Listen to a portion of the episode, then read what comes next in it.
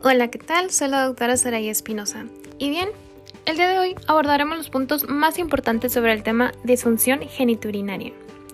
Como introducción, debemos conocer a detalle la anatomía específica entre cada una de las entidades a continuación, para poder hacer un esquema al final y clasificarlos adecuadamente. Repasando las bibliografías de las guías de práctica clínica, el manual del Dr. Prieto y el manual CTO, tenemos de entrada que los órganos pélvicos, incluyendo la vagina, útero, vejiga y recto, son mantenidas dentro de la pelvis por los músculos elevadores del ano, dispuestos bilateralmente y fusionados en su extremo posterior. La separación anterior entre los elevadores del ano se llama hiato elevador. En su cara inferior, el hiato está cubierto por el diafragma urogenital.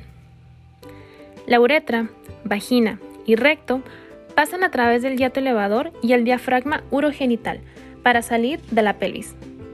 La fascia endopélvica es una fascia visceral pélvica que recubre los órganos pélvicos y forma condensaciones bilaterales conocidas como ligamentos pubouretral, cardinal y uterosacro. Estos ligamentos anclan los órganos a la fascia parietal pélvica y a la pelvis ósea. El daño a la vagina y su soporte estructural permite que la uretra, vagina, recto e intestino delgado se hernien y protuyan hacia el canal vaginal. El cuerpo perineal es un punto central para el anclaje de la musculatura perineal. Aunque los contenidos de la cavidad abdominal se apoyan sobre los órganos pélvicos, permanecen suspendidos en su relación mutua y con el cabestrillo elevador y el cuerpo perineal subyacentes.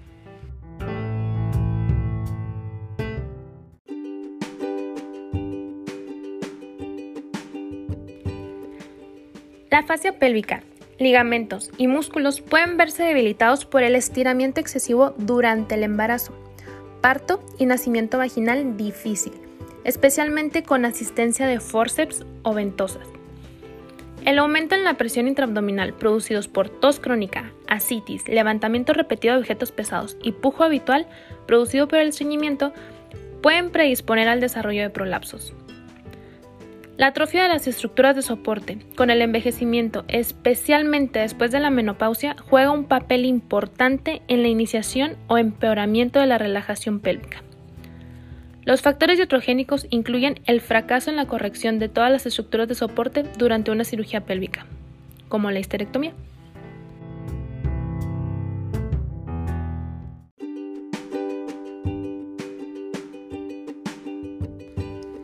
Pasemos ahora al prolapso de la pared vaginal anterior. La pared anterior es el sitio más frecuente de prolapso vaginal. Las mujeres con este tipo de defecto describen síntomas como plenitud, pesadez, presión e incomodidad vaginales que frecuentemente progresan a lo largo del día y son más notorios después de estar de pie por periodos prolongados o al momento del pujo. Es posible que requieran aplicar presión para vaciar completamente su vejiga, Así también otros síntomas incluyen incontinencia urinaria de estrés, urgencia urinaria, frecuencia y nocturia. Un prolapso significativo que protuya más allá de la abertura vaginal puede causar obstrucción uretral por enroscamiento, resultando en retención urinaria. La guía de práctica clínica establece que el diagnóstico requiere de la exploración pélvica bimanual y el uso de espéculo vaginal para visualizar el prolapso con la maniobra de Valsalva.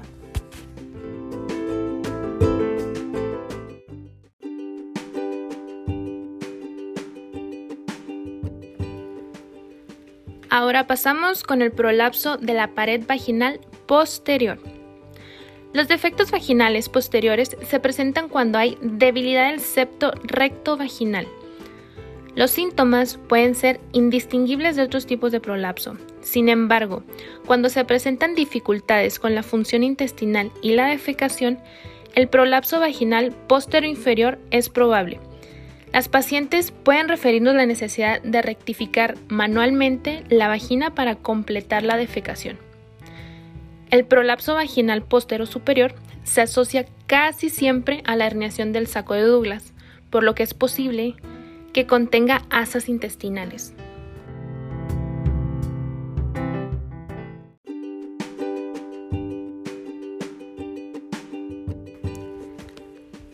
Prolapso uterino y de la cúpula vaginal. Aunque el prolapso vaginal puede presentarse sin prolapso uterino, el útero no puede descender sin llevar consigo la porción apical de la vagina. La procedencia completa que el prolapso uterino, más allá de las carúnculas mirtiformes, representa el fracaso de todos los soportes vaginales.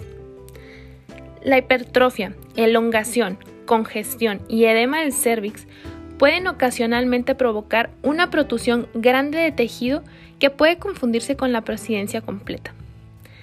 El prolapso de la cúpula vaginal o la eversión vaginal pueden observarse después de la histerectomía abdominal o vaginal. Representan el fracaso de los soportes alrededor de la vagina superior.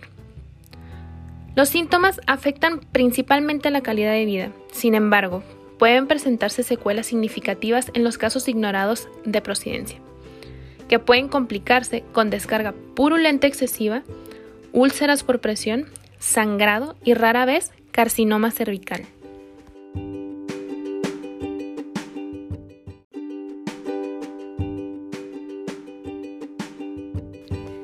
Estadificación y tratamiento de los prolapsos vaginales. El método preferido para documentar la severidad del prolapso de órganos pélvicos es el sistema de cuantificación de prolapso de órganos pélvicos, por sus siglas POP-Q. La extensión del prolapso es evaluada y medida en relación con la línea del himen, que funciona como una señal anatómica fija.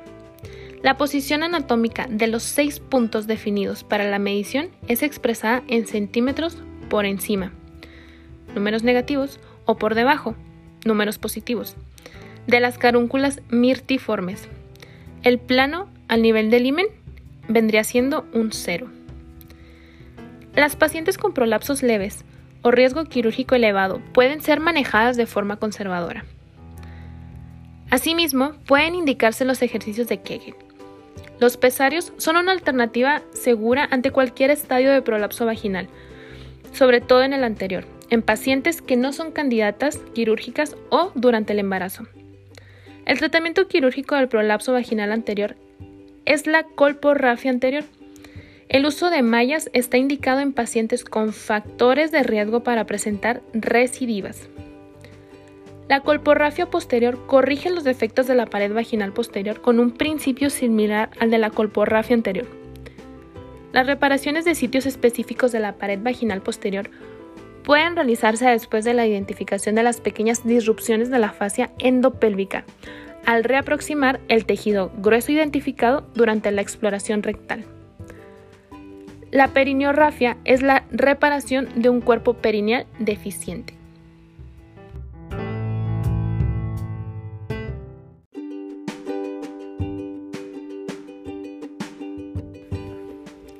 Aunque no es un requerimiento del procedimiento, puede realizarse la histerectomía para facilitar la exposición y reparación de las estructuras de soporte defectuosas en los prolapsos de la cúpula vaginal. La suspensión de la bóveda vaginal, colpopexia, para la corrección de los prolapsos apicales se realiza para garantizar una fijación duradera del fondo vaginal. Puede conseguirse por vía abdominal o vaginal. Los procedimientos de colpocleisis obliteración vaginal se reservan para las pacientes ancianas que no soportarían un manejo más invasivo o no desean mantener la función coital. Para aclarar sobre el sistema de estadificación del prolapso de los órganos pélvicos, recordemos que va del 0 al 4, siendo el 0 una ausencia de prolapso. En este caso, los bordes de las paredes vaginales se encuentran mayor o igual a 3 centímetros distales al fondo vaginal. Pasando a lo que es el número 1, la porción más distal del prolapso se encuentra a menos un centímetro por encima del nivel del himen. El número 2. La porción más distal del prolapso se encuentra más distal que menos un centímetro, pero más proximal que más un centímetro. Quiere decir por encima o por debajo del nivel del himen. Número 3. La porción más distal del prolapso se encuentra más distal que un centímetro, pero el prolapso no es mayor que la longitud vaginal total, que serían menos 2 centímetros. Y el número 4 es la eversión completa. El prolapso es mayor que la longitud vaginal total, menos 2 centímetros.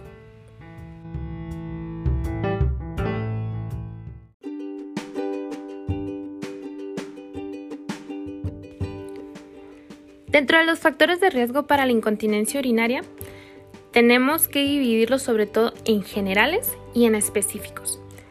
En los generales tenemos el síndrome metabólico, diabetes, dislipidemias, obesidad, hipertensión, estreñimiento crónico, enfermedad pulmonar obstructiva crónica, esclerosis múltiple, demencia, antecedente de cirugía de columna, tumores que comprimen la médula espinal, hernias discales, antecedente de enfermedad vascular cerebral, enfermedad de Parkinson, menopausia, edad avanzada y factores ocupacionales, como trabajos que requieren esfuerzos grandes o deportes de impacto. En los específicos tenemos los antecedentes de cirugías por incontinencia o histerectomía, antecedentes ginecobstétricos como una paridad múltiple, productos macrosómicos, uso de forceps, distocias, prolongación del periodo expulsivo, el uso de medicamentos sedantes, ansiolíticos, hipnóticos, prazosina, diuréticos, trastornos de la estática pélvica, cistocele, prolapso uterino, rectocele, un consumo de etanol alto, asimismo de tabaco, té y café, secuelas de incontinencia urinaria por irritación vesical crónica, vaginitis o uretritis atrófica infección de vías urinarias.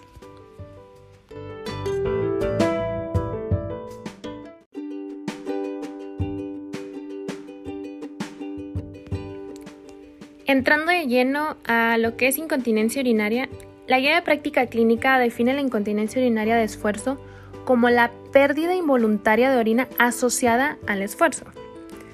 En el caso del ejercicio, estornudos, tos y objetivamente demostrable y capaz de ocasionar un problema higiénico social. Ahora, en el caso de la incontinencia urinaria de urgencia, esta es definida como la pérdida involuntaria de orina acompañada o precedida inmediatamente por sensación de urgencia. El término de hiperactividad vesical se refiere a la sensación de urgencia con o sin incontinencia de urgencia, usualmente acompañada de frecuencia y nicturio. La prevalencia de hiperactividad vesical se incrementa con la edad, aproximadamente un 30% de la población geriátrica. En la mayoría de los casos, la etiología exacta de la hiperactividad permanece desconocida. Recordemos un poquito de anatomía. La uretra femenina adulta es un tubo muscular con una longitud de 3 a 4 centímetros. Está recubierto, sobre todo en su extremo proximal, por epitelio transicional y en el distal con un epitelio escamoso estratificado. Y ese mismo está rodeada principalmente por músculo liso. Pasando ahora a lo que es el esfínter uretral del músculo estriado, que rodea los dos tercios distales de la uretra, contribuye con un 50% de la resistencia uretral total y funciona como una defensa secundaria contra la incontinencia. También es responsable de la interrupción del flujo urinario al final de la micción.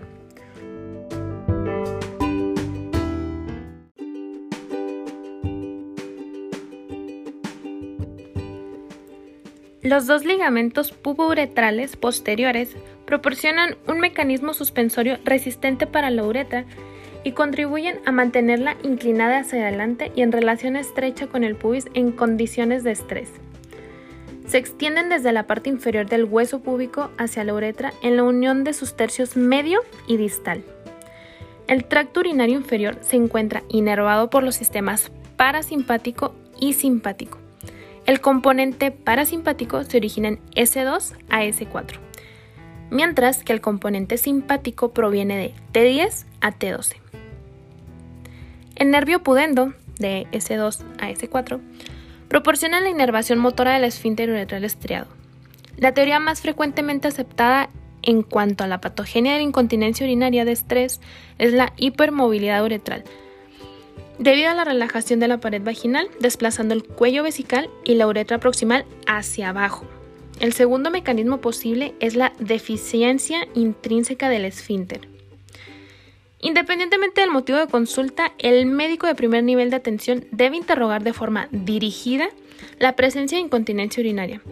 Muchos pacientes no lo mencionan porque les resulta embarazoso, especialmente entre la población que presenta factores de riesgo.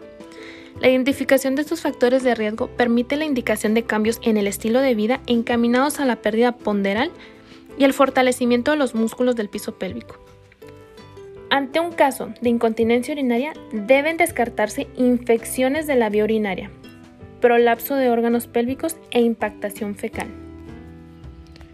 Los recursos diagnósticos incluyen la elaboración de un diario miccional, la reproducción de la incontinencia durante la exploración física con espéculo vaginal de una valva, en posición de litotomía y en bipedestación, y la prueba de Q-tip el diagnóstico de la incontinencia de esfuerzo secundaria a la hipermovilidad uretral, aunque aquí la guía de práctica clínica no recomienda la práctica rutinaria. El abordaje inicial debe incluir el examen general de orina y la evaluación ultrasonográfica del volumen residual post-miccional.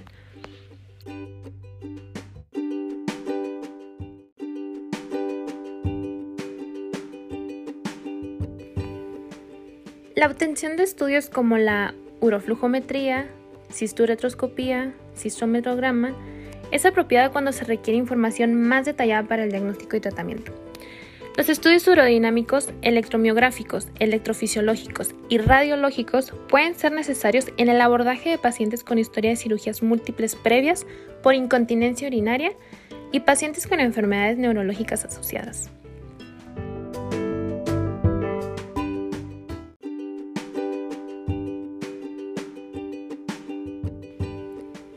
El tratamiento no invasivo puede iniciarse confiando en los síntomas reportados por la paciente.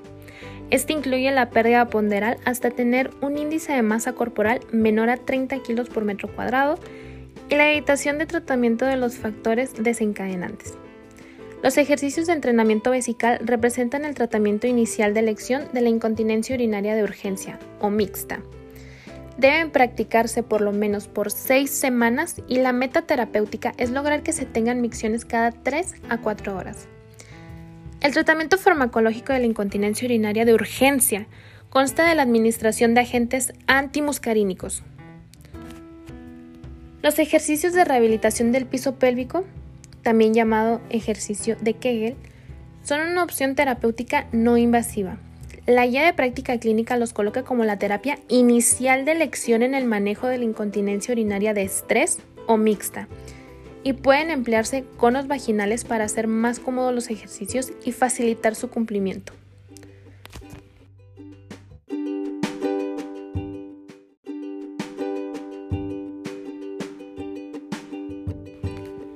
La duloxetina es el único fármaco aprobado para el tratamiento de la incontinencia urinaria de esfuerzo, empleándose en las formas moderadas y severas. El tratamiento quirúrgico consta de colocación de una malla suburetral libre de tensión con abordaje transobturador.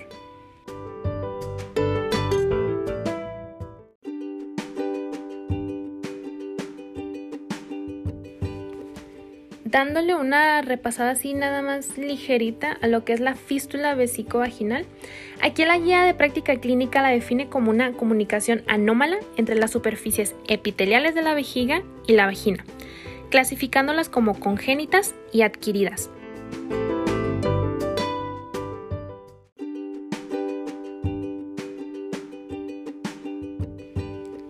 que serían iatrógenas y no iatrógenas.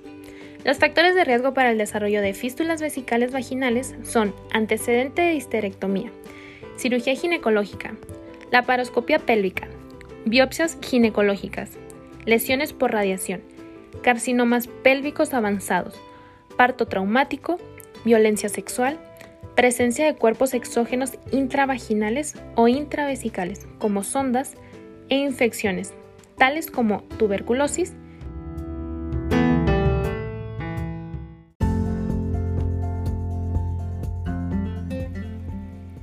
Con esto daríamos por terminada nuestra revisión del tema, espero les sea de mucha ayuda y recordemos que donde quiera que se ama el arte de la medicina, se ama también a la humanidad. Platón. Nos vemos en el siguiente episodio.